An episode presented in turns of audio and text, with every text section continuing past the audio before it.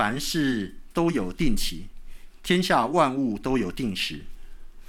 生有时，死有时；栽种有时，拔出所栽种的也有时；杀戮有时，医治有时；拆毁有时，建造有时；哭有时，笑有时；哀痛有时，跳舞有时；抛掷石头有时，堆聚石头有时；怀抱有时，不怀抱有时；寻找有时，失落有时。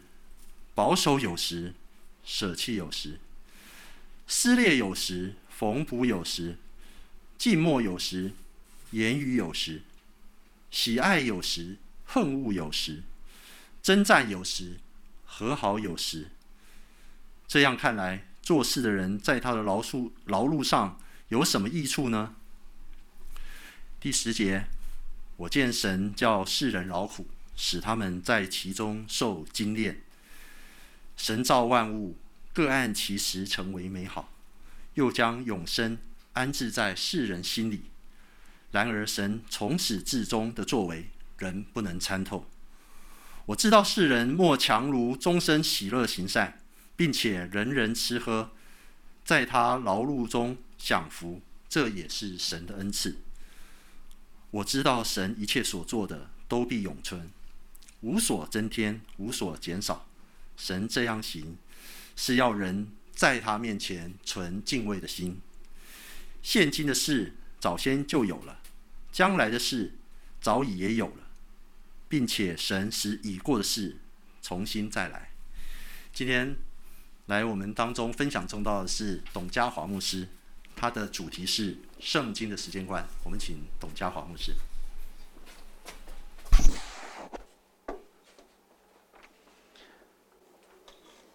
啊，东福信友堂的弟兄姐妹，大家平安，很开心可以今天在这里分享信息。那我是在信友堂大家庭里面长大的，在去年的时候接任世界华福中心的总干事，也谢谢东福信友堂一直在支持华福的工作。那一开始就简单的跟各位报告一下，我们到底在做什么啊？真的很多时候教会是凭信心在支持的哈。啊，其实华福在连接全球的华人教会，包括教会、神学院、宣教机构。我想在公司上班的弟兄姐妹应该都知道，很多时候一个公司内部跨部门的合作是很困难的，困难到你干脆外包给其他公司，有时候都容易一些。其实，在公司是如此，全球的教会很多时候也是如此。教会堂会有堂会的想法，神学院有神学院的。看重的东西，宣教差传机构有宣教机构看重的，可是其实我们都是普世上帝教会的一份子，所以如何能够连结，能够一加一大于二，这是华福中心在做的。那除了每五年一次的大会啊，其实现在我们最频繁的就是每个月每个礼拜，我们都会访谈世界各地一个人他的生命，他在做什么，也包含也访谈了东湖信友堂的。弟兄啊，在我们当中啊，他也被访谈。其实访谈很多人都问说：“那你访谈的这个标准是什么？”我说：“其实没什么标准，就是有些是很资深，有些是很年轻，有些是教牧领袖，有些是宣教，有些我也不知道该怎么归类。但是上帝在各地所做的事情，很多时候超过我们的想象。而最近我们在做的另外一件事情，就是职场使命门徒啊，因为我们越来越看到。整个全球的宣教趋势，今天要差派一个宣教士进入到一个呃创启地区，越来越困难，而且签证越来越难拿。所以不论是华人教会还是非华人教会，西方的主流差会，都看到说，其实未来的宣教，大概我们一方面还是需要传统的宣教士，但另外一方面，带着专业在职场的弟兄姐妹，势必需要承担，不是只是呼召百分之一的人去。而是百分之九十九的人都在我们的职场成为宣教的工厂，也借着我们的职场进入到宣教工厂。所以这是华福运动我们在做的。那今天因为不是实体，我本来有带一张小卡，上面有我们所有的资源，但是上面都有 QR code，大家可以扫上扫一扫，应该就现在就可以搞定了。那今天呢，我们要来谈的主题是圣经的时间观。不知道讲到时间观，你想到什么画面？我昨天看了一部电影啊，叫做《Doctor Strange》奇异博士第一集啊，不是不是最新的多重宇宙，是第一集。它里面的啊一个在玩的一个观念就是时间啊，时间到底是什么？一八八三年的时候，发生了一件全球的大事。一八八三年，在印尼的群岛当中，有一个叫克拉克托火山爆发了。这个火山爆发的时候，它的威力相当于广岛原子弹的一点三万倍，而每一次的喷发带来的大海啸都超过三十公尺高，摧毁了数百个村庄跟城市。据当时的荷兰殖民者的统计，大概死了三万六千多人，在当时，在一个呃岛屿当中，不是大城市里面。而在这个火山爆发之后，有三分之二这个岛上面的这个地貌完全消失了。据说，连距喷发地点三千五百公里外的澳大利亚，都能够听到喷发的巨响。在火山爆发完之后，原来的岛屿三分之二消失了。也产生了新的地形。当我在想这件事情的时候，我觉得这不就是我们这个时代吗？我们这个时代发生了好多的巨变，如同火山喷发。疫情一来，哇，我们觉得离我们以前的世界离我们好远。乌克兰战争爆发了。我们觉得战争的威胁好像并不是只是写在历史课本里面，至少我这一代人，很多时候我们觉得好像写在历史课本里面，突然之间它变成一种非常真实的可能性，在我们的眼前。我们以为人类已经找到怎么样和平相处的方式，但是这一切的变动都让我们看到说，旧的秩序似乎正在崩塌，而新的还未建立。我们所熟悉的地表好像在消失当中。正如同当时火山爆发的时候，原本已知的这个岛屿的三分之二都被摧毁殆尽。但是三年之后，有一个探险队登陆了这个火山爆发的岛屿，却惊讶的发现，在一片的火山岩浆的废墟当中，新的生命已经展开，而且是啊，生态被恢复。新的品种，甚至新的树，开始在这个被火山爆发给融化的大地当中再一次的展开。而当我们在看到传道书的时候，刚刚念了很长一串，我用的是和合本修订本。凡事都有定期，天下每一事物都有定时，生有时，死有时，栽种有时，拔出有时。杀戮有时，医治有时，拆毁有时，建造有时，哭有时，笑有时，哀痛有时，跳舞有时，丢石头有时，哈，捡石头有时，怀抱有时，不抱有时，寻找有时，失落有时，保存有时，抛弃有时。我可以继续的念下去。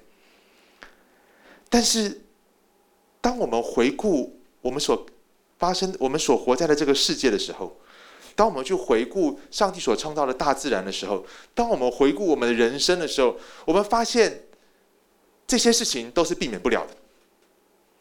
这些事情都是避免不了。乍看之下，这里好像在讲的是一种自然的规律。可是，如果你细读里面的每一个第七节，撕裂有时，缝补有时，沉默有时，说话有时，这已经不是自然的规律了，而是。人生的经历，甚至是许多我们认为是非常偶然的事。喜爱有时，恨恶有时。你你恋爱过吗？啊，我现在发现啊，就是现在小学生开始，男生喜欢女生的年纪越来越小，你就知道每隔一段时间问喜爱有时，恨恶有时。大人何尝不是如此？刚进公司的时候，你很喜欢的同事，一年后可能变成你的仇人。刚进公司的时候，你觉得啊不可理喻的老板，一两年之后变成如你的父亲或者母亲般的慈父或慈母。战争有时，和平有时，好像这里在讲的已经不再是自然的规律。我们怎么看待时间，其实影响我们的生活方式。传道书三章一节一开始就讲到，凡事都有定期，天下每一事物都有定时。在农耕时代，气候。决定了我们如何行动。春天有春天该做的事情，夏天有夏天该做的事情，冬天有冬天该做的事情，秋天有秋天该做的事情。但是今天我们活在的时代已经不是农业时代了，我们活在工业革命之后的时代，是一个资本主义下市场经济的时代。人发明了手表，人发明了去衡量时间的方式，然后我们把时间给格式化了。然而，我们没有意识到的是，我们以为我们在把时间给格式化，但反过来，这个格式化的时间，今天反过来格式化了我们。于是，我们每一个人都被我们自己所创造的时间的格式给绑着走。十点钟准时直播，三二一，开始。曾经我在富勒神学院读书的时候，啊，有个心理学院的老师半开玩笑半认真的说，人类发明出最邪恶的工具之一就是闹钟，打断了我们的睡眠。很多在啊非工业化的国家都会说，我们在工业化的社会当中所发展的人，我们有很多的啊，我我们很看重时间的效率。但是我们却失去了时间，我们没有时间，我们永远觉得时间不够。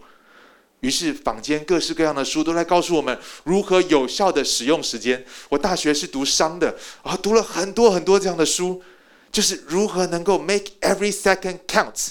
可是我们常常忘记去问 count for what？我们要让每一个时间有意义、有价值，但是那个意义跟价值到底是什么呢？这段经文提醒我们，凡事都有定期。另外一个翻译就是 appointed time，意思就是不是每一件事情都是偶然的，而是凡事都是有意义的。而这个意义，并不是在于要回到工业革命以前的农业社会，不是往回看，而是往上看。所以传道者第九节问了一个很有趣的问题，说。这样做事的人，在他所劳碌的事上得到什么益处呢？用今天的白话文，就是这一切的意义是什么？我们努力的格式化我们的时间，努力的要发挥最大的效率，使用你我的时间。我们到底做这一切 for what？是为了什么？两个礼拜前，我刚过我的啊四十一岁的生日。我生日今年啊。生日之后的第一天做的第一个调整就是，我决定要把我的起床时间往前调十五分钟。我原本是每天早上五点起来的，啊，后来发现五点起来灵修完五点半，然后这个煮个咖啡弄个早餐，吃完饭六点，终于可以开始做事情，在孩子起床之前，只做了一个小时，七点孩子起床就要弄孩子上学，我就觉得好可惜，我思想我思考呢。最精华的时候，那一个小时，我我我我却只有一个小时可以做事，所以我决定往前提十五分钟。可是那个时候刚好谢荣生牧师就给我今天讲到的这段经文，也帮助我重新思考。对啊，我提早十五分钟，希望争取更多的时间。For what？到底是干嘛？好叫我可以读更多的书吗？好叫我可以讲出我更满意的讲道吗？好叫到底这些是为了什么？所以后来我决定改变我提早十五分钟起床要做的事情。四点四十五起来之后，灵修半个小时，五点十五，整装待发去跑步，一边跑一边默想早上灵修的经文。因为很多时候我们灵修完就忘记我今天读了什么了，直到隔天早上在翻进度的时候才发现，哦，上一昨天读到这里。时间是可以用的有效，可是我们常常忘记问，到底是为了什么？如果时间要有意义，那么就必然需要有一位赋予意义者。不论这个者是一个人还是什么事情、什么东西，但是如果是要有意义，就必然需要有赋予意义的这一位。若是赋予意义者不是永恒的，那么这世界永远没有永恒的意义。可以理解吗？好，如果我生命的意义是在于我父亲对我的期待。那么，当我父亲过去的时候，我人生没有意义了。如果我生命的意义在于我的家庭美满，当我过世或者是我的家人过世的时候，我的生命就没有意义了。如果我生命的意义在于我建立的公司进入到长青企业全球前五十大，呃，没有任何五十大的公司能够撑超过两百年的，也就是两百年后，我生命的意义就完全的瓦解。有一位年轻的旅美专栏作家，年纪应该跟我比我再年轻一点，叫张玉思。我最近读了他的一篇文章，在网络上叫做“别傻了，生命没有意义”。他写道：“生命终极性是没有意义的，除非你信神，否则人类文明的存在是没有目的性的。在星系的寿命告终之时，没有人会记得我们存在过。我们到底该怎么去理解我们生命的意义？看待时间的方式？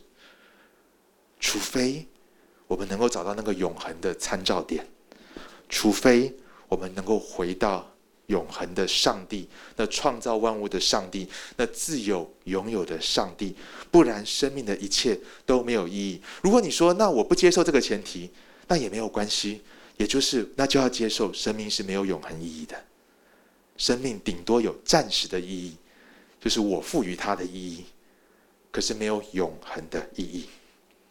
所以传道人接着他问完这个问题之后，马上就说：“我观看上帝给世人的担子，使他们在其中劳苦。上帝造万物，各按其时成为美好，又将永恒放在世人心里。然而，上帝从始至终的作为，人不能够测透。”传道人在说什么？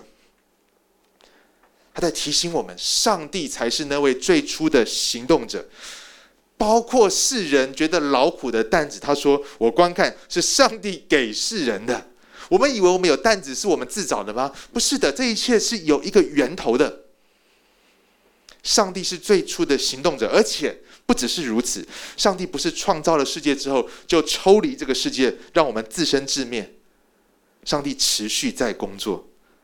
第十一节说：上帝造万物，这里的‘造’这个动词也可以翻译成行动。”上帝在万物当中行动，各按其实成为美好。这不是一个消极的肯定，所有的事物都有意义，而是积极的肯定，因着上帝的介入，使万物有意义。所以，生之所以有时有意义，死之所以有时有意义，不是因为它是自然的规律，而是因为不论我们承不承认，不论我们想不想要承认，相不相信。但是上帝在当中行动，因此这世界，即便我们看来是偶然的事情，因着上帝的行动，它各按其时成为美好。如果我们认为上帝不会介入我们的生命，其实这会影响我们怎么生活。反之亦然。如果我们真的相信这位上帝是那位造万物，在万物当中行动，各按其时成为美好的，这也会影响我们怎么生活，我们怎么思考。传道人接着说，他又将上帝又将永恒安放在世人的心里。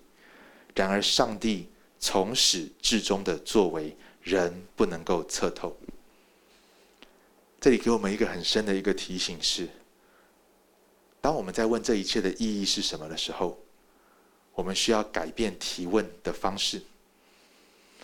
这个提问的方式是什么呢？其实是改变提问的中心。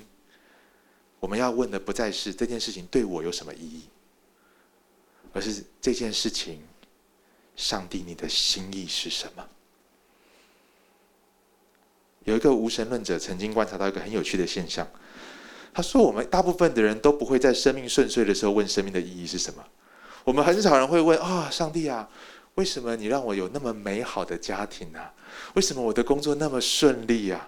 为什么我考大学一路就是那么的容易啊？为什么我大学毕业之后，我的创业之路是那么的开心？这么多的人帮助我，我们大概很少是在生命顺遂的时候会问生命的意义。”我们大部分的时候都是在生命遇到挫折的时候问上帝：为什么是我？不公平？为什么不是他？为什么他？我在大学的时候我表现得比他好，现在他赚得比我多？为什么我们一起进这个公司的？我看他各方面都不如我，为什么十年之后他是我的老板？不公平。是的，这个世界是不公平。如果我们要用公平来看待的话，其实真的不公平。为什么我们生在台湾？为什么我们享受的现在的生活？为什么我们不是生在两百年前？为什么我们不是生在另外一个国家？这世界看起来，如果我们要以公平来看待的话，的确好像是不公平。但除非我们能够看到，上帝在万事当中行动，各按其实，为要成就美好，看到上帝的良善。我们才有可能真正的去明白。而在这里讲到说，上帝把永恒安放在世人的心里，因此，当我们的中心不再是上帝这件事情的对我的意义是什么，而是你的心意是什么的时候，我们接着的会问的，我们接着的行动就是，我们以寻求等候来行动，而不是忙忙碌碌的一味的追求效率，而忘记了、忽略了效率是要 for what。是为了什么？神把永恒安置在人的心中，很有意思，使我们能够明白一些事，也使我们不完全明白。这是生命的一个吊诡。所以，对每一个人、每一个基督徒而言，我们需要同时保持一个敞开的态度，因为我们会明白一些事。当我们去寻求上帝的时候，有些事我们会突然豁然开朗。但是，当我们越试着要去认识上帝的时候，就越越会发现，有些事超过我们能够理解的。就好像一个小孩子，当他不了解宇宙的奥秘的时候，他看了一本书，告诉你宇宙有多大，他就觉得自己懂宇宙了。我知道宇宙有多大了，爸爸，我的儿子常说：“你知道宇宙有多大吗？你知道我们的银河系有多大吗？你知道太阳可以活多久吗？”然后他讲了，就好像他知道。但是你去问一个真正研究这个宇宙物理、呃理论物理学的人，他会跟你说：我们只能尽我们的能力，这是我们现阶段能够理解到的地步。可是再过五十年，可能我们一半的想法都会被推翻。所以，一个真正会思考永恒的人，一方面我们会开始明白生命的意义；一方面，我们我们又会开始明白一件事情是：我们现在以为的意义，可能不一定是真正终极的意义。所以，你看，上帝呼召亚伯拉罕的时候，亚伯拉罕一开始可能对上帝呼召他有一个想象，他生命有一个意义了，上帝介入了。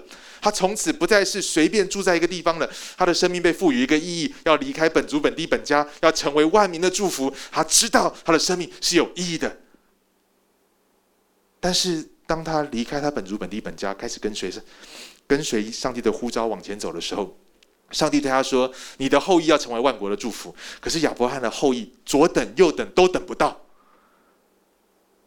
亚伯拉罕一方面理解上帝的心意。但一方面又不理解上帝的心意，于是亚伯拉罕就用自己的小聪明，用了各式各样的方法，试着帮上帝解决难题。但最后，上帝对他说：“要你的原配生的才是你的后裔。”好不容易，莎拉九十岁，经历了一个奇迹，怀孕了，生下以撒了。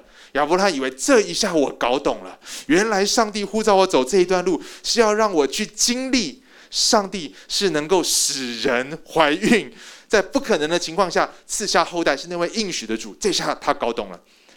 结果在他的孩子以撒十几岁的时候，上帝说：“你去把你的孩子献上当火祭，当燔祭。”哇！亚伯拉罕又不明白了。但最终，当亚伯拉罕顺服到底的时候，他又看到上帝会亲自预备羊羔，献祭的羊羔。可是你以为亚伯拉罕到那时候真的明白了吗？直到耶稣基督降生。约翰说：“看呐、神的羔羊，要除去世人一切的罪，我们才更明白上帝的作为是什么。这就是基督徒的旅程。一方面，因着上帝把永恒安置在我们心里面，所以我们会开始对生命有一个全新的、崭新的理解。但另外一方面，当我们开始去理解上帝的心意的时候，会发现，原来我们过去的理解不一定是错的，但是是有限的。原来我们过去的理解不一定是没有意义的，但是。”只是其中一部分。上帝的心意，上帝的美意，远远超过我们的想象。当我们明白了这一点的时候，我们生命就不再是一味的追求有效率的行动，而是在等候上帝，寻求上帝的心意，能够在对的时机采取对的行动，因为最终是要参与在上帝的目的里面。当我在回想我这短短的四十一岁的生命的时候，其实过去五年有两件事，有最过去十年有两次我真的看不懂上帝的作为。第一次是去念神学博士 PhD 的时候，我是一个很不会读书，我是一个讲我不会读书，我觉得有点怪怪，但是我是一个不对学术没有任何幻想的人，我一点都不想要走学术。我父母亲都是教授，所以从小就看到，很多时候学术就是一场政治游戏，然后很多时候研究生就是老师的廉价劳工，所以我对学术没有任何的幻想。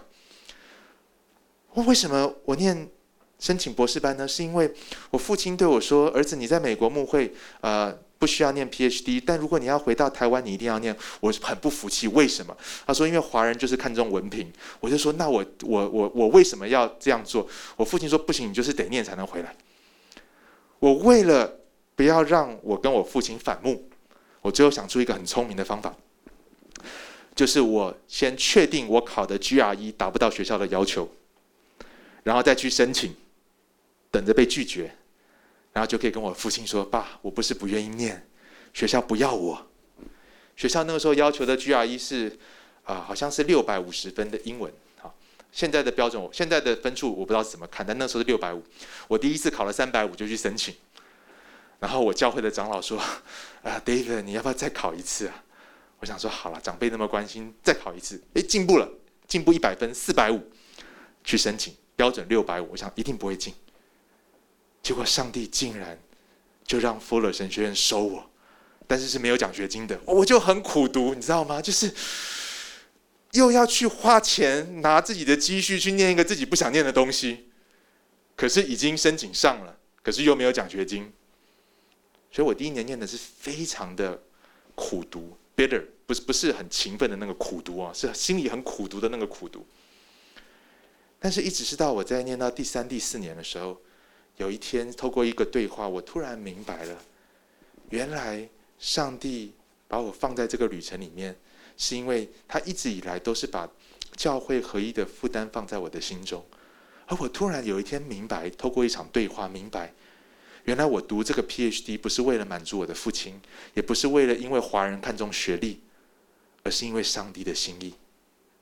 从那一天开始，我读书的心态完全改变了。后来也非常享受在其中，虽然成绩还是不是很好，勉强毕业，但是就开始，因为你知道你是为什么而做的。这是第一个，当时不明白，觉得上帝在跟我开一个天大的玩笑。但是接着，经过时间，越来越明白上帝的心意。而第二个让我不明白的事情，过去五年发生的就是在二零一六年的时候，那时候我就决定要。从美国回到台湾来牧会，然后就开始要预备要走了。结果在二零一六年的时候，我在美国的服饰的教会英文堂突然发生了啊、这个需要有英文牧师。那我想这个关我什么事啊？我在台湾土生土长的，我又不是 ABC，我连 One Point Five 都不是，我是标准的第一代移民，我是准备要回去的第一代移民。结果教会的。主任牧师跟长老就跑来找我，说：“你可不可以为这件事情祷告寻求？”其实我心里面已经决定是个 no，不可能。如果我要留在美国牧会，那么去英文堂历练个两年，诶，很合理。你了解第一代移民，了解第二代移民，然后之后在这边长期的牧会，这是很好的事情。可是对一个要回台湾的传道人来讲，我觉得 doesn't make any sense。所以我就第一时间就想说不，但是你知道，在华人文化处境当中，我们都被训练要很客气，讲话要比较属灵一点。所以我就说，好，让我回去祷告四十天。为什么四十天呢？不知道，因为圣经里面都是四十嘛，四十、四十、四十。好，早知道说七天就可能就完全不一样的结果了。我说让我祷告四十天。大概到了第三十五、三十六天的时候，我就想说，应该要开始祷告了。而且我心中想的是，我给我四十天祷告的意思，不是叫我每一天都祷告，四十天里面只要有一天祷告就算了。所以我大概在三十七、三十、三十五、三十六天的时候开始第一次跟上帝说：“好了，上帝，嗯、我知道你大概是没有要我接的啦，我我来跟你确认一下，你没有要我接英文堂。”结果上帝就那天我还记得我是在个河边散步，我心中就刚跑完步啊，心情非常轻松。然后我心中就跟上帝默默的这样祷告，哎，就神就用个很温柔的声音问我说：“如果今天，呃，你的儿子在英文堂，你会去吗？”我想说，诶，如果那是我儿子还是小小 baby 哈，但我说如果我的儿子十几岁了，在英文堂，现在群羊没有牧者，我说那我当然愿意去啊。如果我儿子在那边，前提是我儿子不在那边嘛。那结果神就很温柔的有一个意念进到我里面说，难道今天只是因为他们不是你亲生的儿子，你就不愿意去吗？哇，我的眼泪就开始掉下来。我才看到我的爱心是多么的小。我在想的并不是牧养群羊，我在想的是我牧养的 career，我的生涯，我的职涯，而不是上帝托付我的羊群。所以后来我就回到我的主任牧师面前说：“啊、我我其实是不合适的人，我也不知道你们为什么找我，但是。”啊，我寻求了四十天，啊，我愿意。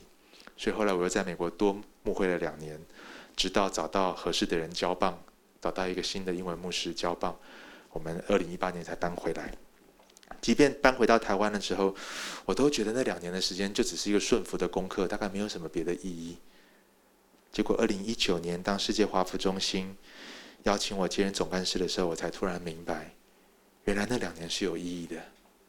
帮助我去理解移民教会第二代的处境，不只是从第一代的角度来理解，而是真的进入到他们当中，从他们的眼光来看世代之间的关系，从他们的眼光来看，对于一个语言文化都完全已经是美化的群体而言，到底该怎么去跟他们的上一代同工互动？这两件事情都让我明白一件事情，就是关于这个世界，当我们寻求上帝的时候，我们会开始明白生命的意义。但这样的意义，我们所理解的都是暂时的，都是有限的。所以，就算今天上帝很清楚的带领，但你不理解为什么，弟兄姐妹，我要鼓励你，最重要的就是信而顺服。而在这旅程当中，上帝会帮助我们一步一步的理解。所以传道传道者接着就说：“我知道人除了终身喜乐纳福，没有一件幸福的事，并且人人吃喝在他的一切劳碌中享福，这也是上帝的赏赐。我知道上帝所做的都必存到永远，无所增添，无所减少。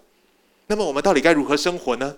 既然这个世界有意义，但是这个意义我们又无法完全的参透，那么我们到底该如何生活呢？”传道者给了一个非常实际的建议，就是喜乐的去做对的事情，享受劳碌得来的果实。这挑战了今天我们两种版本的工作观：一种是不劳力只消费的生活观，一种是整天劳力但不知安息的生活观。说我们既要喜乐的去做对的事情，同时也要懂得安息，享受劳碌的果实。因为我们劳力所得的，其实也不是理所当然的。谁说种地的就一定会收成？一个天灾可能就让我们一年的辛劳就没了。谁说去创业就一定会成功？谁说去工作一定拿得到薪水？谁说进了财星五百大的企业，这辈子就不愁吃不愁穿？谁说的？如果上帝让我们经历到有果实，那是恩典。地产，种地产出土产，那也是恩典。因此，一方面我们要喜乐的去做对的事情，一方面我们也要懂得安息。我们不是工作的奴隶。然后他接着传道者讲了一句话，我认为这句话是福音的精华：是上帝所做的都必存到永远。上帝所做的都必存到永远，无所增添，无所减少。我们生命终极的意义跟盼望，不是在于你我做了什么。坦白讲，你我在一百年后都将过去，而是上帝所做的必存到永远。因此，我们的工作并不是为了去赚取我们生命的意义，获取别人对我们的认同，或者去赚取自己生命的价值。虽然这些事情会短暂的满足我们，可是它像是一个无底坑，它像是在喝海水要解渴一样。你永远会看到比你更有成就的人，你永远会看到比你更好像活得更有意义的人。但是，传道者传道者提醒我们，什么才会存到永远的呢？不是我们做的，是上帝所做的，无所增添，无所减少。因此，我们可以喜乐的做对的事情，因为我们在上帝丰富的恩典当中来工作，是上帝的工作已经成就了，在耶稣基督里已经成就了，上帝已经成就了，已经使用他的荣耀遮盖了我们的羞耻，已经用他的得胜胜过了我们的失败，已经用他自己无瑕疵的生命代替我们这有罪破碎的生命献给神。如今我们被呼召信靠他，是住在耶稣基督里面，是因着上帝所做的，我们的生命有永恒的意义，我们的生命有永恒的归宿跟归属。不是你的工作，不是我的工作，不是你的服事果效，也不是我的服事果效，而是上帝所做的。这不就是福音的精华吗？神所做的一切，都必存到永远，无所增添。无所减少，因此我们可以喜乐的工作，同时可以安心的休息。上帝这样做，是要在人在他面前存敬畏的心。原来，上帝让这一切的发生，都是在训练我们，都是在塑造我们，使我们有一个正确的生命态度。就是敬畏。讲到敬畏啊，很多时候我们都想得很负面的啊。当然什么，当然也有正面的，像敬畏站立在你面前，对不对？很敬畏。可是到底什么是敬畏呢？其实啊，敬畏你可以把它体会是一种因为认识上帝的伟大全能而产生的一种惊叹。哇哦！就好像如果今天你有机会去看美国的大峡谷。啊，或者是台湾的啊一些美景，你站在那边的时候，你突然明白自己的渺小，你产生一种莫名的惊叹跟敬畏之心。而当我们越认识上帝，我们就越会体会到，上帝才是那位值得我们敬畏的对象。C.S. Lewis 他这样描述，他说，在上帝面前，你会发现他在各方面都完全超越你和你的认知能力。除非你承认自己不认识上帝，你不可能开始认识上帝。只要人就心存骄傲，你就不可能认识上帝。一个骄傲的人总是以至高的角度看待其他的人事物。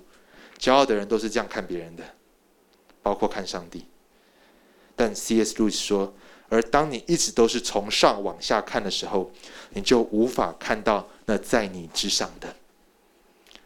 因此，骄傲的人无法认识上帝，除非我们承认我们不认识上帝。很多时候，我们对上帝的愤怒，都是因为我们以为我们认识上帝了，然后我们觉得上帝你不公平。我们以为我们知道上帝的心意了，然后我们开始不服气，不服上帝的心意。可是，敬畏耶和华是智慧的开端。唯有我们承认我们不认识，我们才会开始认识。而在这一段的最后，传道者说：“现今的事以前就有了，将来的事也早已有了，并且上帝使已过的事重新来过。在今天我们遇到这个动乱的时刻，刚刚讲到，好像是火山爆发，我们所熟悉的一切都不再是我们原本以为的样子的时候，我们常常想，我们要怎么生存？我们到底该怎么活下去？未来的世代到底是什么？我们谈趋势，其实心中都好焦虑。”真正谈趋势的人，其实他也不知道未来会怎么样。我太有经验了，就是过去半年，因为接了华府总干事，常常受邀在各地去分享未来教会的趋势。我通常都会很诚实跟他们讲说，我也不知道。但是如果你要我讲，我还是可以讲出东西，我还是可以讲。可是不会因为今天我换了一个位置，我突然就明白这世界的趋势。不会因为今天我接了世界华服中心的总干事，我突然之间就变成趋势大师。没有人真的能够明白，我们都是在时间的进程当中，一点一点的去明白。那那么此时此刻的意义是什么呢？不是如何预料趋势、抓住商机、抓住机会逆流而上。对基督徒而言，今天动乱的时刻。其实是一个 discipleship moment。是培育我们做主门徒的时刻，每一个生命的混乱的时刻，其实都是再一次我们面对自己生命的混乱。为什么我会混乱？为什么我会被激怒？为什么我会焦虑？是什么我没有交托的？是什么我没有信靠的？是不是我把我人生的意义定在有限的事情上面，以至于当我达不到的时候，我很焦虑？我们今天所遇到的事情，其实不是什么新鲜的事。我们以为我们遇到的百年难得一见的瘟疫，其实历史上太多了。我们以为我们面对到人类战争毁灭的边缘，但是其实历史上的这一刻太多了。再一次，我想用引用 C.S. Lewis 的话来做一个今天结的结束。C.S. Lewis 在美国跟苏联冷战时期，那个时候全球都在核能的威胁下面，他写了一篇短短的文章，叫做《啊，Living in an Atomic Age》，活在核原子能的时代。他这样写，他说：“生在这个原子能的时代，我们到底该如何生活呢？”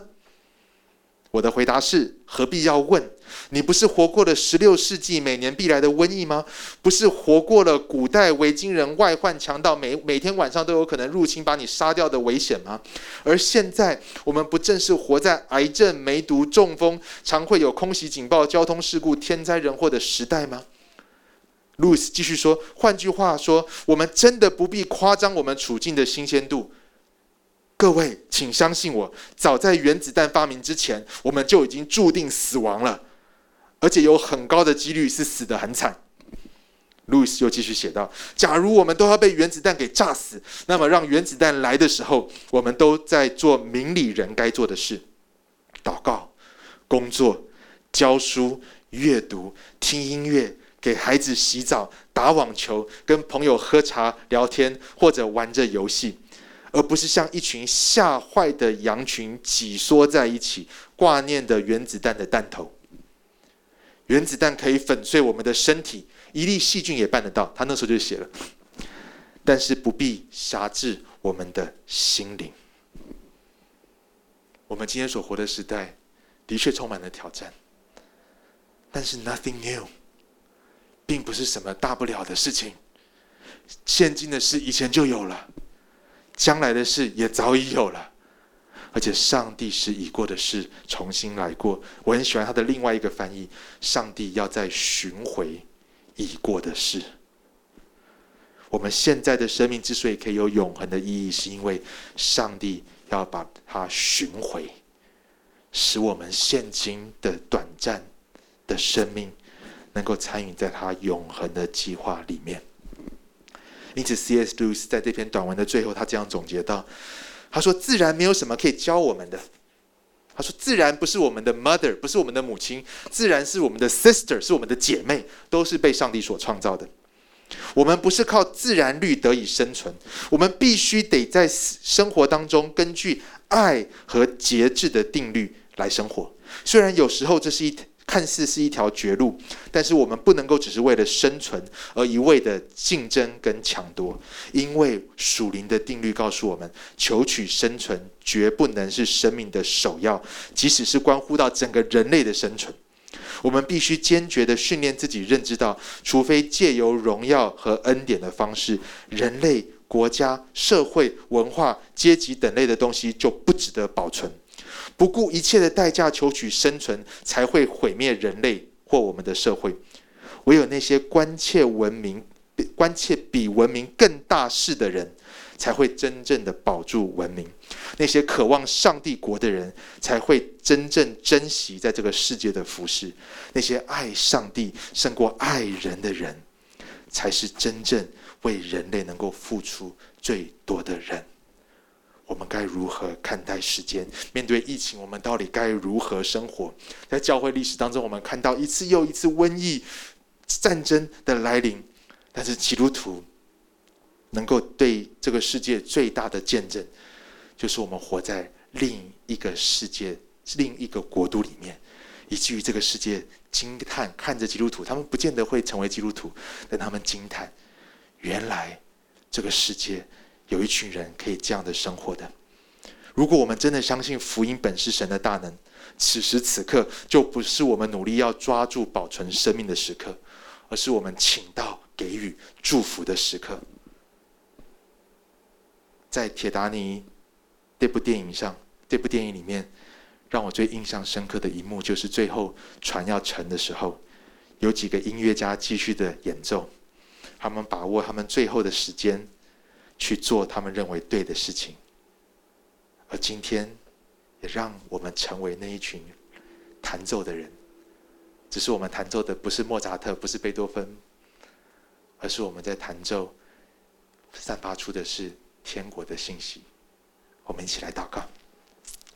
天父，谢谢你今天早上透过传道书，求你来赎回我们对时间的看法跟理解，也帮助我们。能够按着你的心意来过我们的每一天，主不再看自己失去了什么，不再努力的想要保存自己的生命，因为你说我们若要保存自己的生命必失掉，但我们若为你舍掉这一切，必将得着更丰盛的生命。祝福东福信友堂的每一个弟兄姐妹，在今天这样的时代，一个动乱的时代，不再求自保。而是成为一个请到生命、给予祝福的群体。奉耶稣的名祷告，，Amen。